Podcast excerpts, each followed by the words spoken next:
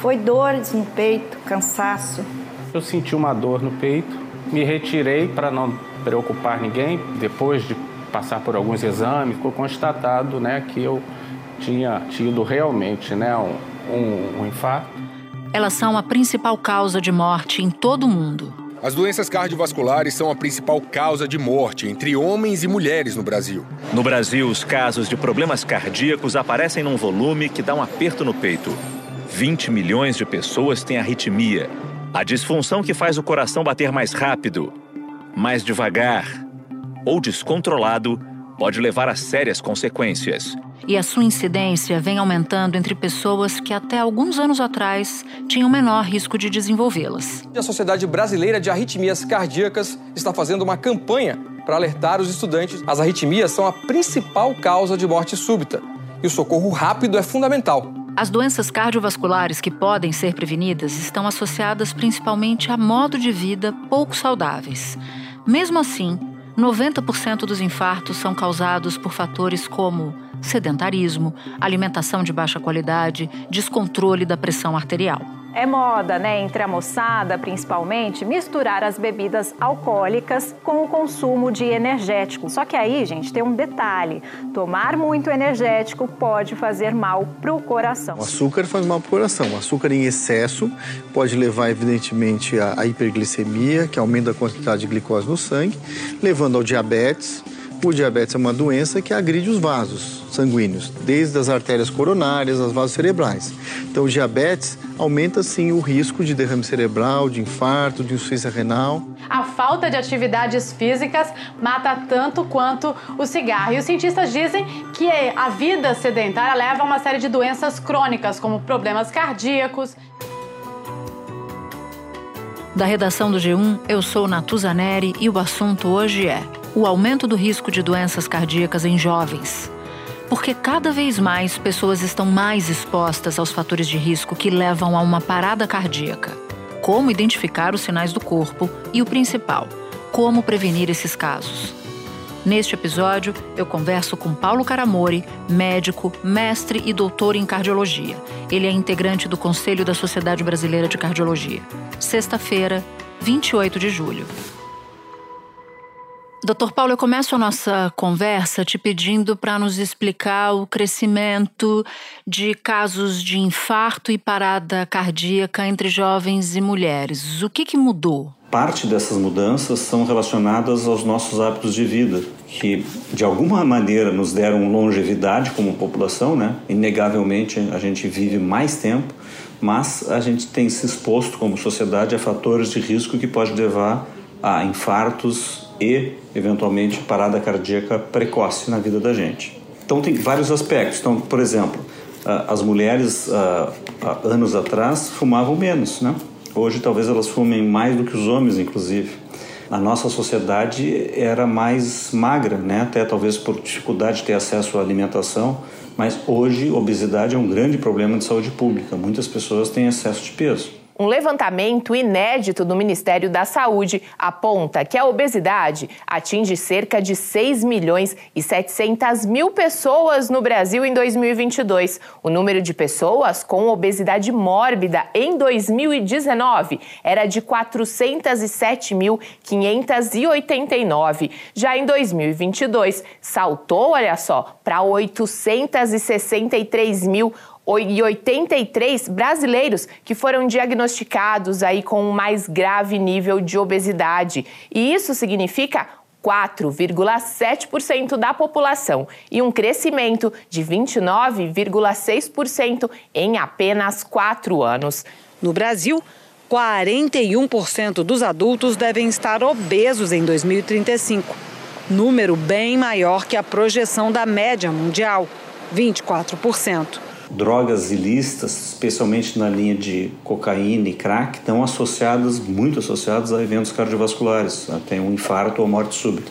E elas provavelmente são mais consumidas hoje do que eram no passado. Então são vários fatores.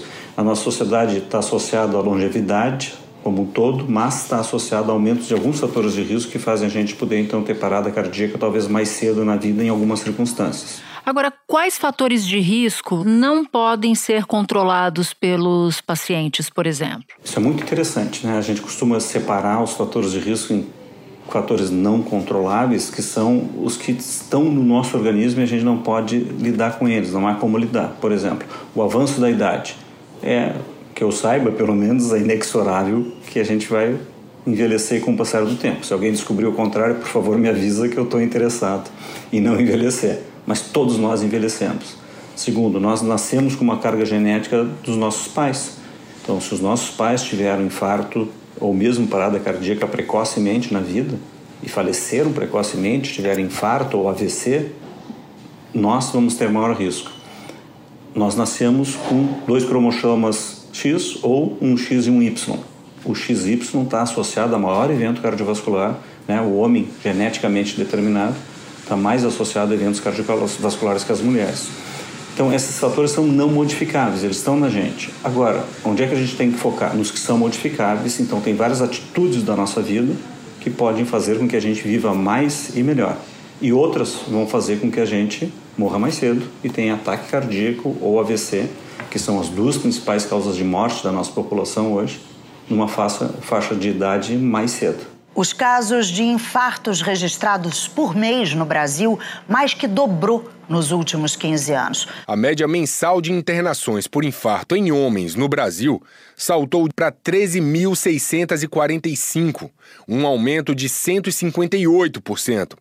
Entre as mulheres, a média subiu na mesma proporção. Agora eu queria falar contigo sobre temperaturas. Se temperatura pode ser um fator não controlado pelo paciente.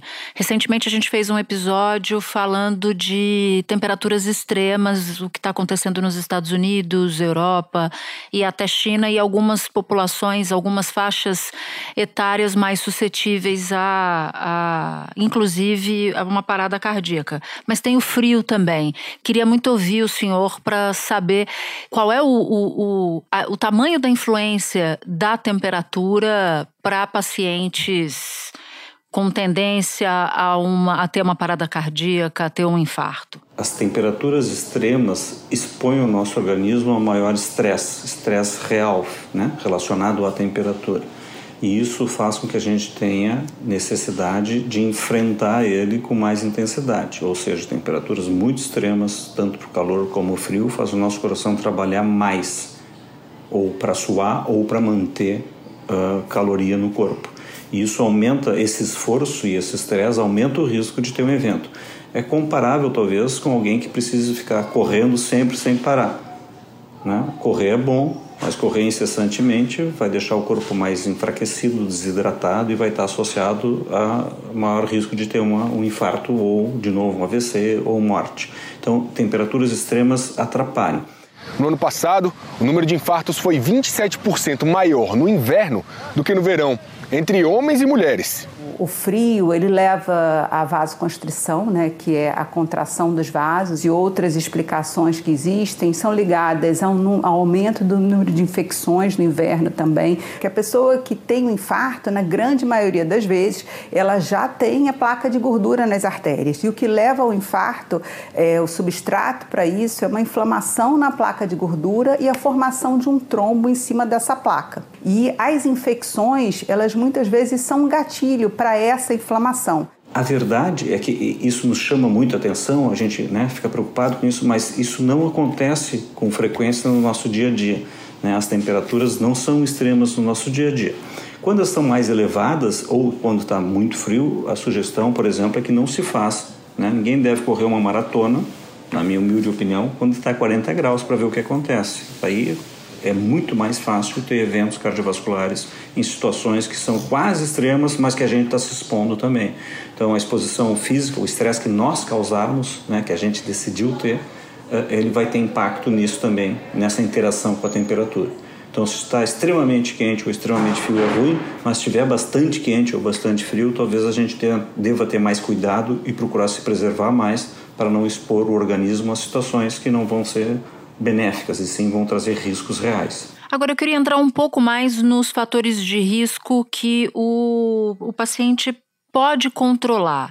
Que casos o senhor citaria como fatores de riscos controláveis? Casos dos mais comuns até os mais complexos, se houver? Primeira coisa que a gente tem que pensar é na dieta, porque né, a gente come todos os dias. Uh, hoje também, né, já que a gente avançou, uh, tem muito alimento que é chamado de ultraprocessado, que são alimentos que são muito rapidamente absorvidos para o nosso organismo e a gente não foi desenvolvido geneticamente ao longo da história para enfrentar esse tipo de alimento. Uma pesquisa inédita do Núcleo de Nutrição da Universidade de São Paulo mostrou que 57 mil mortes prematuras no Brasil podem ser atribuídas ao consumo de alimentos ultraprocessados. São salgadinhos, biscoito recheado também. Ele é metabolizado tão rapidamente, tão facilmente, que as nossas taxas de glicose sobem muito rápido.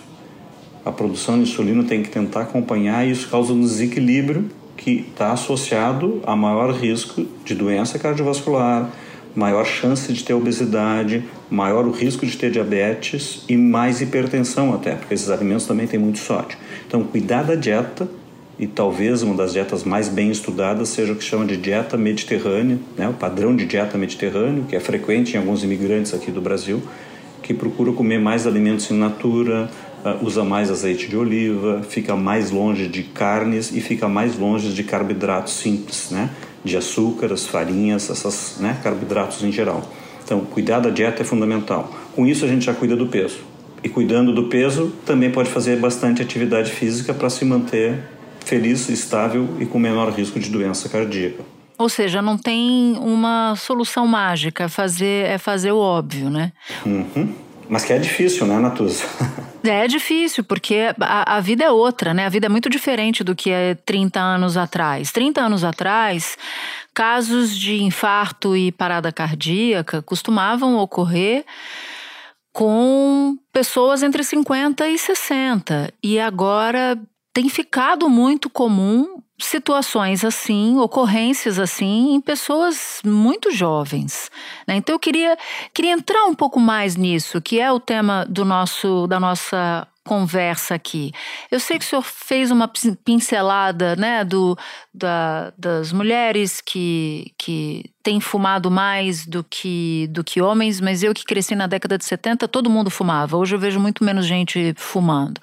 O senhor também falou de drogas, né, de maior exposição a drogas sintéticas. Que outros fatores ajudam a desenhar esse quadro mais sério, mais perigoso para pessoas mais jovens e mulheres também, naturalmente? Eu, assim, é um pouquinho difícil identificar porque a sociedade vai mudando e até o reconhecimento e a divulgação desses casos é muito maior, é muito mais fácil, né? Porque todo mundo hoje, alguém morre, obviamente tem uma repercussão internacional até se a pessoa for famosa é enorme. No passado a notícia andava muito mais devagar. Então tem um componente que é que é a reconhecimento e divulgação mais intenso. E a gente fica chocado daí com uma morte que aconteceu lá adiante, não na nossa cidade. Então, continua sendo infrequente, talvez seja mais frequente no passado, isso deve estar associado a hábitos que a gente tem, do tipo comer mal, tem muito mais incidência de obesidade hoje do que se tinha no passado em faixas etárias jovens. Né? As nossas capitais no Brasil estão entre as capitais mais obesas uh, do planeta. E a nossa sociedade tem tido, não tem tido o avanço no cuidado básico que talvez devesse ter. Por exemplo, colesterol elevado, que está sem dúvida associado ao aumento de infarto, um pouco mais de risco de AVC e mais risco de morte súbita, uh, ele é pouco atingido, as metas de colesterol são pouco atingidas na nossa população. Cuidados com pressão arterial. O controle da hipertensão arterial também ainda está pouco, tá pouco estabelecido no nosso meio. Infelizmente, todo mundo sabe disso, mas a gente não consegue obter. E também, por último, talvez, o controle da glicose, da glicemia, que também não é bem realizado. Tem números impressionantes chamando atenção que a grande maioria das pessoas no Brasil que sabem que tem esses problemas de saúde não consegue controlá-las. Mas o tratamento é disponível, é eficaz, mas simplesmente não chega no paciente por diversas razões. Então, controlar a hipertensão, diabetes e colesterol são três coisas básicas para que a gente tenha menor risco de infarto e a nossa população jovem aparentemente não está fazendo isso bem. Duas outras coisas, tu falar cigarro, tem que insistir no cigarro, que é um grande fator de risco modificável, então não é para fumar, nenhuma quantidade de cigarro é segura. E a outra coisa que é mais recente é a qualidade do sono, sabe, Natus?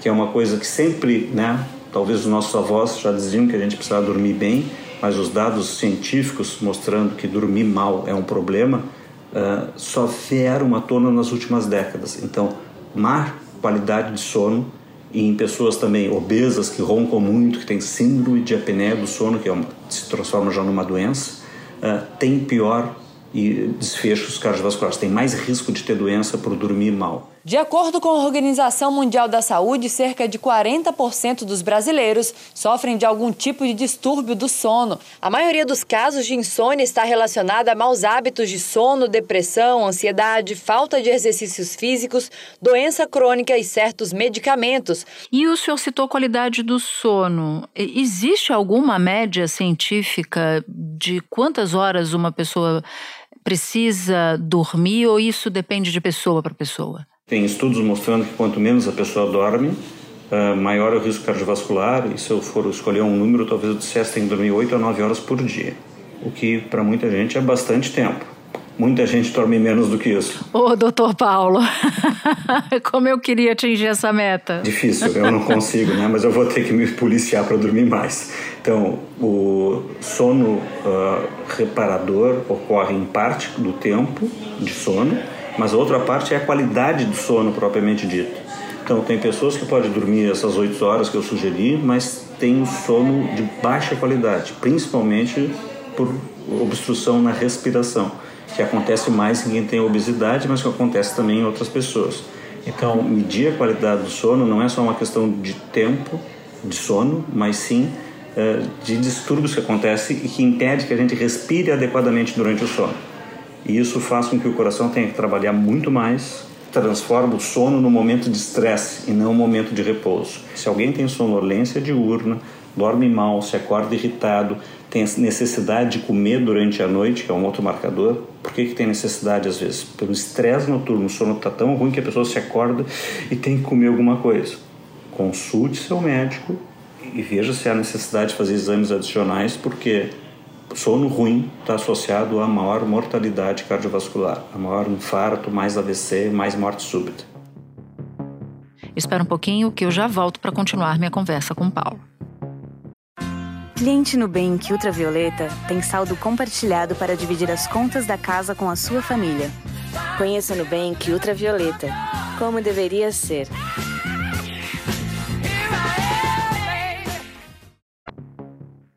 Agora eu queria voltar um pouco na, na parada cardíaca e falo isso porque ela pode levar à morte, para tentar identificar contigo aqui como é possível ver os sinais de que uma parada cardíaca pode ocorrer, se é que isso é possível. O, o, corpo fala de alguma maneira, o corpo nos manda avisos de que algo nessa, nessa linha pode acontecer?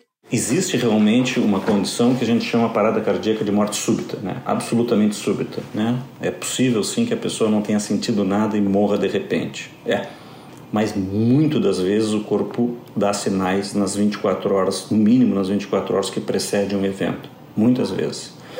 Essa parada cardíaca, que é associada à doença cardíaca, ela muitas vezes é precedida de períodos de dor no peito, de palpitação disparada no coração, de falta de ar que a gente não entende porque está tendo falta de ar.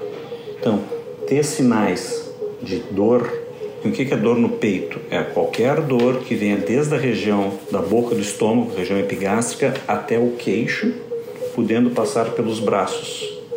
Pegando então todo o tórax, dor torácica, sem uma causa definida, ela deve levantar a suspeita de que a gente pode estar indo em direção até um infarto, uma parada cardíaca palpitações sem razão nenhuma, começar o coração a disparar, tem que chamar atenção pelo risco de morte súbita e falta de ar. Tendo isso, esses sinais, o que, que tem que fazer? Procurar um médico. Se são sinais já conhecidos, estão sob tratamento, tem que avaliar com o seu médico tá, qual é o risco disso evoluir rapidamente. Agora, se uma pessoa normal, que não tinha nada, começa a ter esse tipo de sintomas, ele tem que procurar uma emergência e ser atendido rapidamente para avaliar se aquilo é um sintoma numa pré-parada cardíaca, vamos dizer, ou, se é, ou qual é a causa disso, para poder tratar. E ver bem, por que isso é importante? Porque depois que a parada cardíaca acontece, a manifestação é a pessoa cair no chão, desmaiar, parou, parou o coração. A chance da gente reanimar com sucesso uma parada cardíaca é muito mais baixa do que a chance da gente evitar que ela aconteça. Eu só fiquei com uma dúvida na sua resposta sobre a dor no, no peito. É, essa dor parece com o quê? Ela parece com uma pressão? Ela parece com uma dor como se você tivesse se exercitado e ficasse com a região muscular ali da perna, por exemplo, dolorida? Essa dor tem, tem jeito do quê? A dor de origem cardiovascular, ela normalmente ela, ela não é uma dor, por exemplo, enfacada ou empontada ou que a pessoa possa apontar onde é a dor. A dor do coração, ela tende a ser mais difusa no peito, na forma de ou aperto ou queimação. Frequentemente a pessoa leva a mão no tórax, fazendo, né, assim, tem um aperto aqui, doutor, né? Uh, às vezes ela lembra um pouco uma dor de uma azia forte, e tende a não ser desencadeada por nada, então não ser desencadeada por um esforço físico. Esforço físico pode desencadear angina sim, mas muitas das vezes a pessoa está parada, às vezes vendo televisão, conversando e começa com um aperto no peito. Então esse tipo de aperto é o que a gente deve ter mais receio. Normalmente esse aperto está associado também com outros sintomas. A pessoa se sente mal, tem sudorese, entende que aquilo não está bem é completamente diferente de uma dor de ter feito musculação e ficar com o braço dolorido. Ah, e daí ah, o indivíduo tem que ter essa responsabilidade de, poxa, isso não está certo e procurar solução imediata. Agora, sobre jovens, o senhor, num determinado momento da sua, da sua fala, é, conta dos casos que se tornam populares, né? Que vão para a mídia e que acabam chamando atenção. O filho do Lebron, por exemplo. Queria que o senhor falasse um pouquinho desse caso em particular. Especificamente desse caso, é um pouco difícil à distância dizer o que, que aconteceu. Então, Uh, mas tem vários casos de jovens que morrem. E segundo dados do Ministério da Saúde, o infarto agudo do miocárdio é a maior causa de morte no país. São aproximadamente de 300 a 400 mil casos por ano, sendo que a cada 10 casos, 4 evoluem para a morte súbita. E a doença que é mais comum entre as pessoas com mais de 55 anos hoje vem aumentando entre os mais jovens. Dados do Ministério da Saúde apontam que na última década aumentou mais de 10% o casos de infarto entre pessoas até 30 anos. Por que, que jovens morrem fazendo exercício físico do nível, né, do, do nível competitivo, vamos dizer, exercício físico grande? Bom, existem algumas doenças que são congênitas, né? a gente nasce com elas, então tem uma alteração estrutural no coração que permite que você funcione normalmente, mas não permite que faça exercícios extenuantes.